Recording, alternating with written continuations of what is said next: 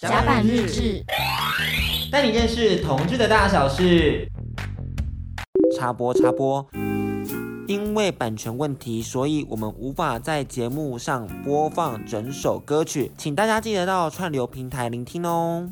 甲板日志，带你认识同志大小事，我是迪克。你现在收听到的是轻松电台 FM 九六点九，天空的维他命 C。刚刚听到歌曲是来自林雨菲的新歌《花的绽放》，收录在她的专辑《勇敢绽放》。那今天雨菲本人也来到我们节目现场，要和我们分享她的音乐路。先请雨菲跟听众朋友打声招呼吧。Hello，迪克线上的听众朋友，大家好，我是林雨菲。这首歌曲刚刚大家听到的，它同时是我们立新基金会多重歧视性别暴力防治中心的公益歌曲。那立新基金会其实一直在致力于创造，你知道我们妇女儿少都友善的环境，性别环境，不论是在校园里头，或者在我们的公共场所，或者在我们的职场上。对，嗯，现在职场霸凌这件事真的是非常的严重，所以立新基金会的多重歧视性别暴力防治中心，他们其实是更针对于校园霸凌，然后因为自身气质不同而被霸凌的这一些，不管是学生。也好，或者是出了社会之后，因为自己呃性别气质的关系，在职场上受到霸凌，都是由立信基金会的多奇中心这个单位在辅导服务他们。性别气质这件事情真的是一个需要大家好好去了解的事。其实大家大概对于多元性别以及我们的性向上的这个议题，已经慢慢的有一个认识的概念了。对。但性别气质，大家还是会被一些刻板印象绑住。嗯、例如，大家还是会觉得说，男生就是不能哭。或者男生就是要阳刚，嗯，另外大家会觉得说女生好像就要阴柔、乖巧、嗯、懂事，女生一定要很温柔。谁说男生不能很温柔？对啊，或是谁说女生不可以就是很独立 （independent）？对，性别气质就是一个光谱，我们可以呈现我们阴柔那一面，也可以呈现我们阳刚那一面，嗯。所以希望大家可以更加认识性别气质这件事情。那宇飞其实这一次和我们立新基金会合作，要不要先分享一下这次合作的心得？呃，因为其实我是在五六年前参加立新基金会举办为弱势团体然后募款的活动，我去义唱，然后认识了立新基金会里面的几位主管，然后他们也知道我这些年一直在筹备这张专辑，然后我就跟他们分享说，我这张专辑音乐对我的生命中有多重要，然后就聊到求学过程当中受到霸凌的经验，所以他们就提出一个邀请，说，因为我们立信基金会现在其实有一个单位多重歧视性别暴力防治中心，都在服务类似这样的和你一样的案例，玫瑰少年之类的这样的朋友。所以，呃，如果我专辑发行的话，呃，能不能有一首歌成为他们的公益歌曲？然后我有没有机会能够成为他们代言人？然后我当下我觉得非常的荣幸啊，我觉得我能够多一些。些平台能够多为弱势的朋友发声，何乐而不为？而且其实他刚好是跟你的经历也是非常相像的，相像的。所以我其实在，在呃求学过程当中，也是可能在国高中被霸凌的事情更严重的时候，那时候其实我在生活当中去逃避的时候，只有就是。呃，躲起来听音乐，所以我也算是在那一段时间大量的吸取很多不同类型的音乐，音乐也成为你生活中一个出口的概念。对，它成为我可以暂时忘掉生活里面不愉快的的事情啦。那现在反而是你的歌曲有成为大家的出口嘞，嗯、这个转换的过程，就这是一个很 proud 的事情，是曾经自己是被音乐拯救的，现在换你用音乐去拯救其他人，我觉得这件事情真的很。谢谢，很棒很棒，分享一下这段过程好不好？其实我以前在听那些音乐的时候，即使他们是唱很快乐的歌、很商业的情歌，我我内心都会觉得做音乐的人，不管是唱歌或者是只要是做音乐的人，我都觉得很像天使一样。嗯，我那时候有很大的这样的想法，然后一直到了大学。我那时候其实很封闭，在学校没什么朋友，一直到了大学，大学生不是很爱揪夜唱吗？我就跟去了。哎，突然班上的同学发现雨飞唱歌很好听，哎，就鼓励我从学校歌唱比赛开始。可以不会怯场吗？还是会啊，会很紧张，而且我会很担心人家怎么看我，因为以前很难听的话，呃，在学校你是死人妖。娘娘腔、死 gay 之类很难听的话，嗯、超恶心的，不男不女这些话都，所以我那时候参加歌唱比赛，我站在舞台上也会担心人家是怎么看我，怎么讲我。可是当我在台上，哎，我唱完歌，我很紧张，台下那种热烈的掌声，大家给我的眼光，我收到的是一种他们在肯定我。他们虽然觉得可能对我很好奇，但是他们觉得我我的歌声很好听，然后又加上我拿到奖，所以。诶，在学校歌唱比赛一次两次，经验累积下来，我就告诉我自己，我其实有跟佛祖 就许愿啦。我就说，如果我这一辈子我有音乐的才华，有歌唱的天分，我希望在我未来的日子里面能够创作更多歌曲。演唱更多的歌曲，所以现在拿到 Muse 的那个会员资格，就觉得说哇，我终于成为音乐人了，是那种感觉。对，对，呃，就有一种以前唱歌的人做音乐的人是我的天使，而今天我也成为别人的天使。大家要看专辑里面的 credit，因为。雨飞负责了大部分的词曲，哦，谢谢。同时还负责母带处理的部分，也就是最后专辑的收尾，对，跟玉芬老师一起处理，跟马玉芬老师，对，总制作人，这是非常不容易的事情呢。我要很谢谢，就是马玉芬老师，还有这张专辑参与的很多很厉害的音乐人，他们愿意。给我机会参与整个制作啦。我这张专辑我做了三年多嘛，整张专辑的主轴我就是从疗愈为出发点，我自己就是被音乐疗愈的，所以我当然希望我的音乐是有更大疗愈能量。所以不管你在生活上面临挫折，或者是遇到怎么样的心情有些不好，也不见得要心情不好，你很开心的时候也可以听我的歌，你也可以得到一种，我觉得也是。满满的正能量啦，因为我自己在盯词的部分盯蛮紧的。因为现阶段其实台湾是很多元社会，音乐类型有很多种，也是有非常多比较直接、比较批判性的歌词，我都觉得很好，非常有个性。但是就交给他们做，但是我有我想要传达的呃核心价值，就是在我歌词里面是要有更多的温暖跟正能量的传达。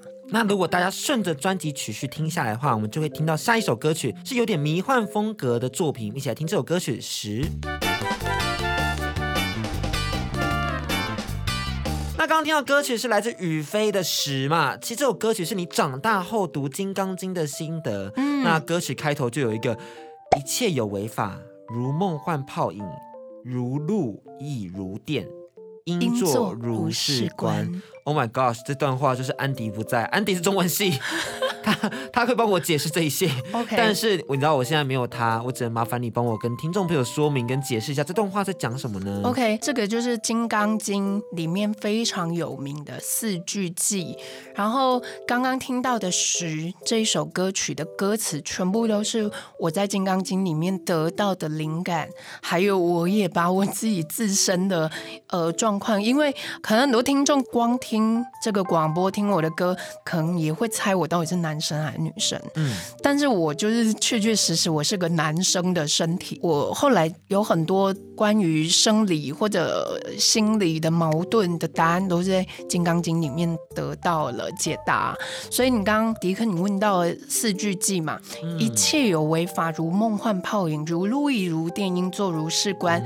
嗯、呃，这是。几千年的佛陀智慧，我不敢说，我敢解释，嗯、但是我只能用我浅薄的体会到的来说出我的感受。它其实是在说，这个世界上的万事万物，其实都是一种现象，暂时的现象，一切无为法，如梦幻泡影，如露亦如电。因为这些暂时的现象，它都是虚妄的，因为我们的人心是一直在转变的。嗯一件事情的发生，你从不同的角度解释它，一定有好跟坏，嗯，那就是看你的心怎么去认定。后面应作如是观的意思是说，最重要的是我们的心怎么去认定。所以就是，其实每一个人的认知都是应该从自己来出发的。对呀、啊，嗯嗯，其实我还蛮好奇的是，怎么会接触到《金刚经》这一个，你知道，对于可能我们现在的听众朋友们而言，会觉得非常陌生的一种佛法。哦，怎么会有这个因缘际会去接触到《金刚经》？我其实小时候。就很喜欢翻一些经典。嗯、然后到了二十几岁，刚好我觉得姻缘也到了啦，刚好可以遇到如法的上师，然后我就受了三皈依，然后又受了五戒。三三 三皈依是什么？就是皈依佛门的啦。哦哦哦！我有我自己的法名，不是法号，因为我没有出家，嗯、但是我有我的法名。法名跟法号是不一样的吗？不一样，因为法名就是给在家地址。OK，对，那五戒是哪五戒啊？哦、oh,，OK，三皈依嘛，皈依佛、皈依法、皈依僧，然后五戒就是杀盗淫妄酒，不杀生，不偷盗，不邪淫，不妄语，不喝酒。不邪淫是不能做爱，不能约，是不是？可以做爱吗？可以做爱吧？不是啊，那不邪淫的意思其实是说，呃，我们对于感情或者你对于伴侣是要忠贞的。哦，或许可能，例如什么多人运动，可能不是那么恰当，可能不适合佛教徒啦，不适合佛教徒。对对对，然后不妄语，大家说什么叫不妄语？就是说。呃，尽可能不要去说谎这件事，嗯、然后不饮酒。他也不是说你完全不能接触酒，他是说，呃，不饮酒，它更广泛的意思就是任何会让你上瘾的，不管是药物或者什么，就不要去接触。那受了三规五戒，不代表说你不可以犯戒，你犯戒就是犯了天条，不是这个意思，而是说，你既然我受了五戒。那我就记住了这五条戒律，我自己平常要求自己就不要去去触犯它，或者是什么。论宗教的重要性，就来自于他们其实是给你一个生活的方式，让你可以去依循啦。我觉得这是蛮重要的。就是如果说你今天生活比较没有方向的朋友们，也可以去认识一下佛法。另外，我看到一篇报道是有提到说，之前好像有单恋一个人的故事，单恋三年，后来还被甩。这是怎么一回事？嗯、单恋三年呢？应该就回到求学时期了。哎、嗯，那个学生也没什么钱啊，我们存的都是存零用钱嘛。我记得当时他他就跟我说：“哎，我想要听谁的新歌，嗯，我就存钱去买 CD 送他。啊，你买给他哦？对啊，就送他。求学时期，然后然后他就说那个，哎，我明天我想要吃什么早餐，我就会去买给他吃。然后呃，早上他就会先递纸条传传到我们班说，那个下午你可以去帮我买什么东西，合作社就买的什么东西来给我吃。工具人呢？对，我就工具人。人啊，就是光想到他的脸，我就微笑呢。哦、对，恋爱的痴迷，对，对，对，痴迷。可是我想要多进一步，我说多进一步是多一点的情感交流，很想要跟他多聊一点。内心的东西都被他拒绝。等下，你你花了多久才意识到自己其实根本就没有在他的眼里？就真的三年吗？还是你你到什么点才意识到说，哎、欸，他其实根本就没有跟我在一起的打算呢？嗯、到两年多我才真的有点清醒。可是到最后，你知道，喜欢一个人，你要断也没办法那么快断掉，嗯、所以就是真的还拖到了三年。只能说 puppy love。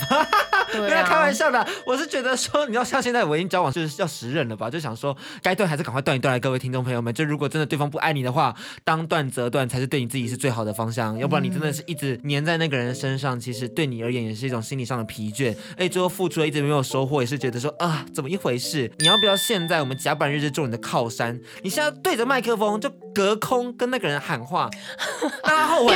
哎，我不会讲难听话呢，我还是祝福你可以有。一个好的感情，但是我希望在你生命里面，你不要忘记曾经有人对你那么好。Oh my gosh！我必须要说，他刚刚那个祝福，其实内心在想说，哼，你就不要到时候就是离婚了，还想到我的好。你知道你老公，嗯，外面到处偷吃，也没有想到要跟你在一起，你这个可悲的女人。类似这样子吗？我帮你解释一下。好，因为我觉得刚刚迪克，你刚刚讲，你说交往快十任，然后你刚刚讲那些，我觉得我我好像被你指导了。因为我我一直都是母胎单身嘛，然后我刚刚讲说这个三年的这种经验，然后即使我到现在还没有真的谈过一个稳定交往的关系，但是我还是有暧昧的对象，但是我一直都重复在犯错。误我跟你说，暧昧就是假的。我跟你讲，要在一起就在一起啊，哪会到拖那么久？真每次我都是那种。被予取予求，然后到最后就是哈都没有办法到修成正果，或者真的在一起。那我只能教你，你现在就给自己一个月时间，你就一个月对他好，然后问他要不要在一起，不要你就叫他滚，然后封锁他，不要再联络了。这么衰亏就对了。对，因为我后来觉得，就是你这个状态，我也是能理解，就是可能对于情感关系是有一些，你知道，dream pop，就是那种梦幻的泡泡，然后觉得说那个粉红氛围很棒，像是可能爱情电影，你知道任意的爱情电影都走这种套路，然后就是暧昧一段时间后，然后才发现彼此是彼此的另一半的灵魂伴侣的那种概念，那真的都是在爱情电影里面，真的在现实生活中，我觉得还是要找到一个契合，或是能够磨合、快速磨合后再去发展的对象啦。我觉得，特别是到了出社会后。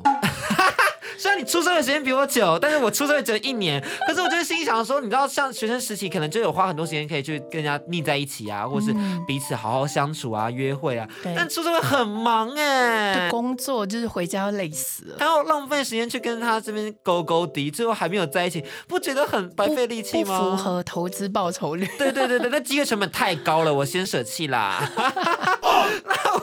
虽然讲这么的现实，你知道，我们下一首歌曲要听到的是一个比较浪漫的情歌哦，oh, 对，那那我我当然可以讲说，接下来这个浪漫情歌其实是我对爱情美好的想象了。那会不会今天过后就会写一个对爱情幻灭的歌？诶，我这张专辑里面其实还有另外一首歌，我觉得可以再更幻灭一点，可以再更幻灭是 就是黑暗 rock。那我我真的觉得我要在感情的情场里面要多一些经验，我才有办法写出来。我是很需要。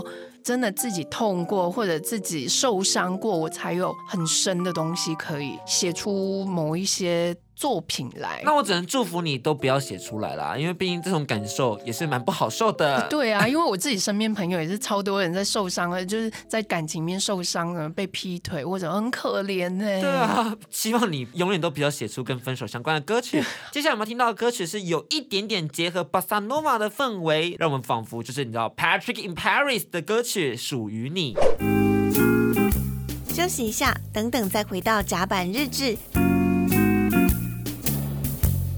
Hello，大家好，我是 Teddy 曾崇伦，我是保罗 Paul。你现在收听的是轻松广播电台 FM 九六点九，天空的维他命 C。我们的第一本写真集《制服男友》，各大网络书城都买得到，快来感受奔放与可爱兼具的制服男友吧。当然，YouTube Podcast 搜寻甲板日志，甲板日志带你认识同志的大小事。是 Judy Chow，哇，你现在收听的是轻松电台 FM 九六点九，天空的维他命 C，欢迎大家按赞甲板日志，订阅 YouTube、SoundOn、Spotify，可以听到我们的节目哦。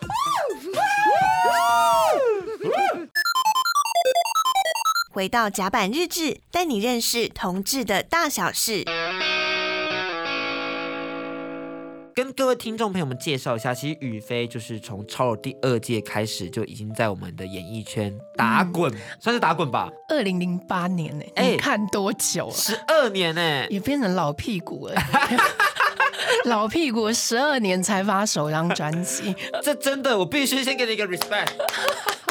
谢谢迪克，这真的很辛苦哎，因为你知道，就是累积到十二年，然后才终于出第一张专辑，嗯、相信你心中也是一定有很多的煎熬啊，五味杂陈哎。嗯、很多听众朋友一定都知道，演艺圈是一个很不稳定的工作，也不是说你付出多少努力就能够有多少机会。对啊，所以，所以这个过程当中也是有很多次是很想放弃的啊。你有没有想过有个停损点呢？就在这十二年过程中，我不知道是老天爷安排好的还是怎么样。我假如设定好，我只能停损点，只能在二十七岁。我我懂我懂，我之前也设定说在二十五或者二十六什么的。对，结果我在二十七岁的时候，我就入选了二零一四年全球敏歌赛，就是大陆海峡卫视举办的这个比赛，我就势必要再延续下去啊。对，所以我我觉得我这十二年的音乐追梦历程。里面就是一直都是这样，一直在起起伏伏，起起伏伏。对，然后就是例如我从零八年开始比完超偶，那因为自己辨识度很高，所以很多商演的厂商找上我，所以我其实就开始一直在接，不管是校园演唱，嗯、呃，春酒尾牙，很多的。商业演出，甚至到东南亚去。对，东南亚就是比了二零一四全球民歌赛这个节目，它在呃马来西亚、新加坡、印尼都可以看得到，所以开始那边有一些演艺的表演工作找上我。但是这个过程当中，我一直都是在商演的歌手身份。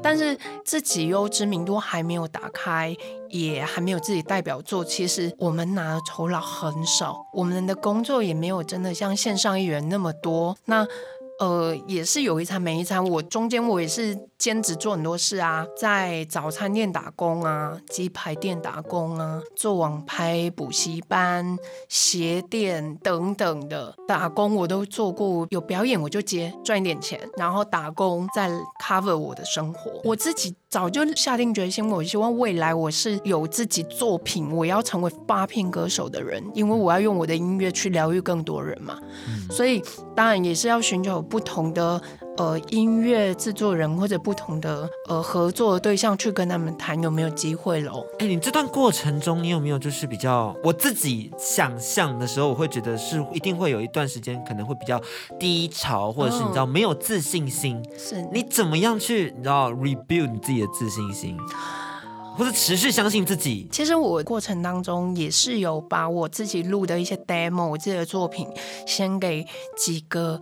线上而且蛮知名的一些音乐制作人听过，呃，我那时候收到的回应都不是好的，就说林允飞不男不女的，这歌声他是男还是女？我要怎么定义他？我觉得做他很危险，不要不要做。然后我觉得他唱歌也不怎么样啊什么的。其实我那时候当面被这些音乐人这样子讲的时候，我内心也会开始怀疑自己，也会有。充满否定嘛，我就觉得我怎么会被重量级的人这样讲？我也是花了很长时间在看待，我是真的他们口中讲的那么糟那么烂吗？我唱歌真的那么难听吗？我如果唱歌那么难听，那为什么我现在还可以有一些表演机会？那为什么还是有一些电视节目邀请我去唱唱歌上节目？我还是会有一些反问，然后我就问问自己说：那我当时选择音乐路，我的初衷是什么？所以最后还是回归到初衷，想要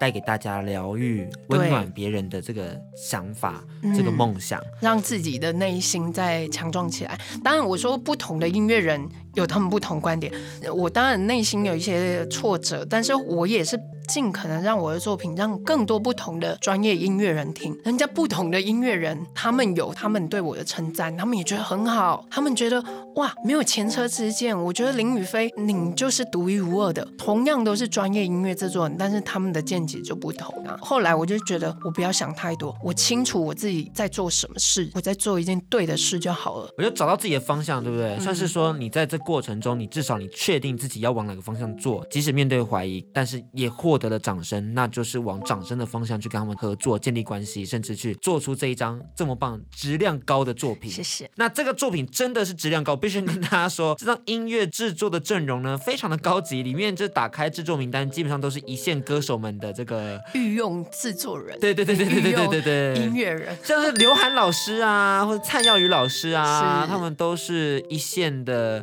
弦乐手们。对对对对，而且你这次里面竟然还有五首是他们制作的。呃，五首都是刘涵老师，然后耀宇老师他们要爆肝弦乐团队的演奏的作品。我不得不说，你荷包还好吗？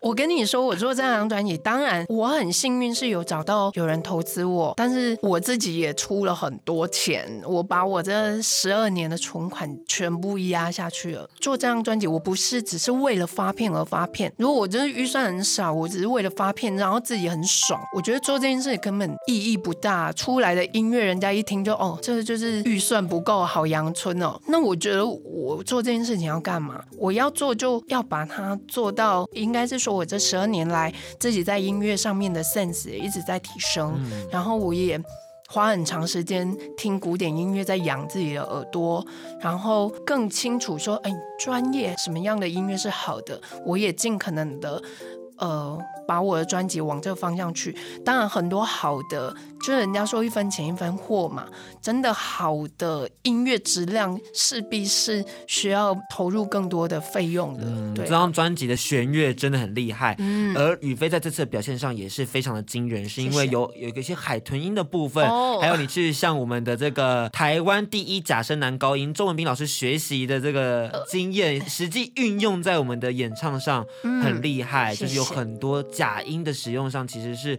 很让人 surprise 的。谢谢。而且因为都是有很多好朋友们协助，像子普老师啊，哦杨子普找到自己的 sweet spot 其实蛮重要的，对有一个自己唱出来是最好听的那个领域，嗯在那边发挥，其实就会让你的作品更上一层楼。是我真的非常谢谢这一次专辑，呃，所有协助我的，不管是台前幕后的所有人，我都千言万语感谢放在心里，谢谢。嗯这一次实体专辑那个 credit 一翻开，大家想，我天哪，他那团队阵容也太多了。我那时候就是直接跟我的专辑设计说，我要一一的把每一位不管是老师参与的人员的名字、title，我一定都要完整的写出来。这是我对他们最好的感谢跟尊重。那另外一个要感谢的人，我相信你自己也很有感觉，是你在七月底的时候有办一个专辑演唱会，对，为自己的爸妈演唱了一首二姐的《搂猴虾》。嗯，为什么要选择这首歌曲送给爸妈？因为我不是台北人，所以我是南投人。我自己一个人为了音乐理想，就是到台北来，所以我其实很多时刻我都会很牵挂着我爸妈，我很会想他们，我甚至会在半夜夜深人静想我爸妈，想要哭这件事情。那我为什么会选搂喉虾？当然，因为那一场演唱会我爸爸妈妈在场，我只是希望说我选这首歌。能够让我爸妈感受到说，他们的小孩，他们生的这个小孩林雨霏，在他的工作，在他的生活领域，是一个值得让你们放心而且感到骄傲的小孩。我也正在用我的歌声，在传递很多温暖跟爱，在结缘很多人。我在做一件对的事，也要谢谢我爸妈，从小到大，我觉得他们把我教育得很好，也给我很多的爱。即使因为我性别特质的关系，整个生活过程当中遇到很多不开心的歧视、霸凌的事情，但是我爸妈给我的爱没有少过。那这一次，雨飞从六月开始跑宣传期，到现在十月也上了许多的节目，嗯，包含《夫妇之道》，是。包含曹新明曹大哥的节目，是欢乐智多星，嗯。还有我们的狼人杀，这不想叠就是狼人杀，是不是？狼人杀的网友们，嗯，谢谢你们的指教哦，你们的所有的呃每一则留言，我都全部都印在我脑海里。好，我觉得批判游戏玩法不好就算了，有些人批判到性别气质。嗯，而且我还录了两集耶，你知道两集就是完全，你知道狼人杀节目要播出的时候，我内心其实真的提心吊胆，因为我做功课，因为我要上这个节目，我就光看狼人杀就至少看三十集以上，所以我都知道下面都是几千则留言。大概有一千两百多分钟吧。有啊，我花很多时间在看，那时候还宣传期哦，跑完通告又不睡觉，一直看，一直看，一直看，一直看，一直看，而且还找朋友一起恶补，对不对？对，恶补帮我恶补，就是为了要上《狼人杀》这个节目。然后当他又播出前，我内心又提心吊胆，因为我我就觉得天啊，因为我自己知道录影的那那时候的状况，大家都是高级玩家，我是我抽到平民角色，然后一个初阶很低阶的玩家，我其实没有玩的那么顺。那你有什么话要对那些攻击性别气质的网友们说吗？呃，加油！对于你的性别概念，请加油。嗯是类似这样子。或许我我会跟他们讲说，至少你们是因为这样看见我的嘛。但是你感谢完之后，他们删掉留言了耶。呃，因为我我其实就是先上去先插旗的那种感觉，就是说我已经在这里哦，你不要跟我讲太难听那种。我觉得节目一上到那个 YouTube 平台的时候，我就马上第一个先去留言，我是林雨霏什么的，用我官方的那个 YouTube 的那个账号上面留言。当然还是有很多什么专业级死人要出现的，娘娘腔哦，这个不难不，你不要再找他上节目了，什么什么什么之类，还是有这些话。但是我也是在那边留言说，你们每一则留言我都有看到，然后很多人都批评说我没有做功课或什么，但是我只能说你尽力了。我已经尽力了，而且我真的有做很多功课，但是私底下玩狼人杀跟真的面对四台、五台摄影机在录节目的那个状态，其实是完全你想象不到的。你们这些市井小民有种来玩看看啊，有机会就上去看看啊，气死我了，是这样子概念是不是？对呀、啊，不然你来玩看看。哎、欸，我问你哦，那如果说今天就是他们制作单位做了一个，就是那些被网友攻击的狼人杀玩家们回归现场，你会想参加吗？哎、欸，如果是以你刚刚讲的这个主题，我会去。就是高级玩家们不要来，然后那些被骂爆的给我来，然后大家全部都是出街玩家啊，就是被骂爆的这些全部集合在一起，那我觉得 OK。你要 redeem yourself，你要拯救自己。自己其实节目播出之后，我真的想说有没有那种败不复活那种之类的。但我觉得八大电视台参考一下好不好？就这计划很屌哎、欸，这计划很可以哎、欸。可是会不会上去就是我又被骂翻？当然不要对自己那么没自信。对，不要对自己没自信。哎，但是我问你，其实我觉得这个整个过程里面最重要的是你去直面那些网络霸凌者、欸。哎、嗯，你你怎么会有勇气去做这件事？呃，我我要留言前已经几百封在骂了，但我自己有想过，我要不要就当做没看到这件事，没看到这件事，但我觉得不行，因为我今天是一位歌手，我就是因为我性别身份，我才会诞生的《勇敢绽放》这张专辑啊，我觉得我有这个使命，就是要出来跟大家传达一些反霸凌的概念，对，而且更多尊重人的概念，所以我就还是觉得我要面对这件事情，所以我就上去留言了。立新基金会，你们真的选对代言人了，掌声，谢谢。而且我觉得你是一个非常温暖的人，是因为你之前在一个新闻稿里面也有特别提及到说，其实你是有感受到霸凌者内心的一些心境的。哦，哎，你怎么样去做到就是理解他们的心情？因为相信有很多人可能呃有被霸凌过的经验，就会觉得说这些人真的跟我老死不相在往来，就是我很害怕面对他们。但你反而却有勇气，why？而且你甚至是感同身受，甚至去呃站在他们的角度去思考，你怎么可以做到这件事？最重要的就是同理。心吧，同理他的角色，可你不会有憎恨吗？那个当下，所有焦点跟不舒服一定是笼罩着我。对，我的焦点只会在我身上。为什么他们要这样对我？对，为什么我这么娘娘腔，我都讨厌我自己？当然，我说我后来也是看了很多书，然后从佛经里面，当然《金刚经》一切有为法，这些都是暂时的现象。然后我除了想原谅他们，我也想原谅我自己啊。啊！我要原谅那个被霸凌当下懦弱、没有办法为自己捍卫权益的自己，所以我想要放下。啊。对，这就是人家说哦，我现在好像宣道节目不是，但是这个过程就真的是在放下，你是要放下自己内心紧抓的那个不舒服啊。最后一切的和解都是来自于想要放下了，对，想要往前走了，要放过自己啊，对，这样才能勇敢绽放。对啊，哎，那说到勇敢绽放，唱歌这条路好不好？嗯、下一步有没有什么新方向要跟我们分享的？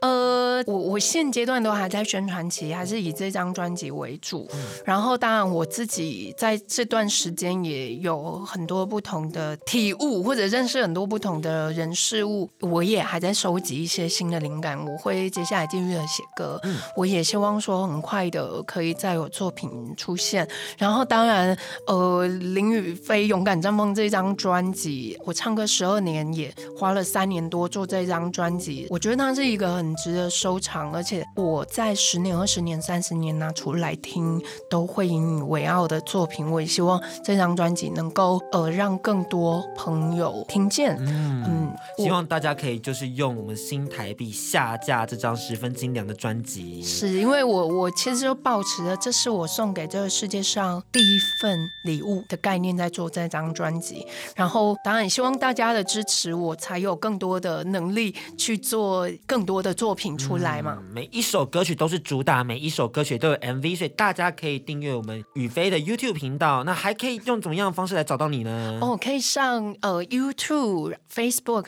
IG 搜寻林雨飞 Patrick Lin，，双木林语言的语，王菲的菲，林雨飞 Patrick Lin 都可以关注到我的频道，还有我的个人的平台。那另外，我们大家也要记得按赞、加班、热粉专、订阅我的 IG Gay and Dick，订阅我 YouTube Podcast Song Spotify 频道，每周六晚上七点记得调频 FM 九六点九收听我们节目哦，大家拜拜，拜拜，甲板日志，带你认识同志的大小事。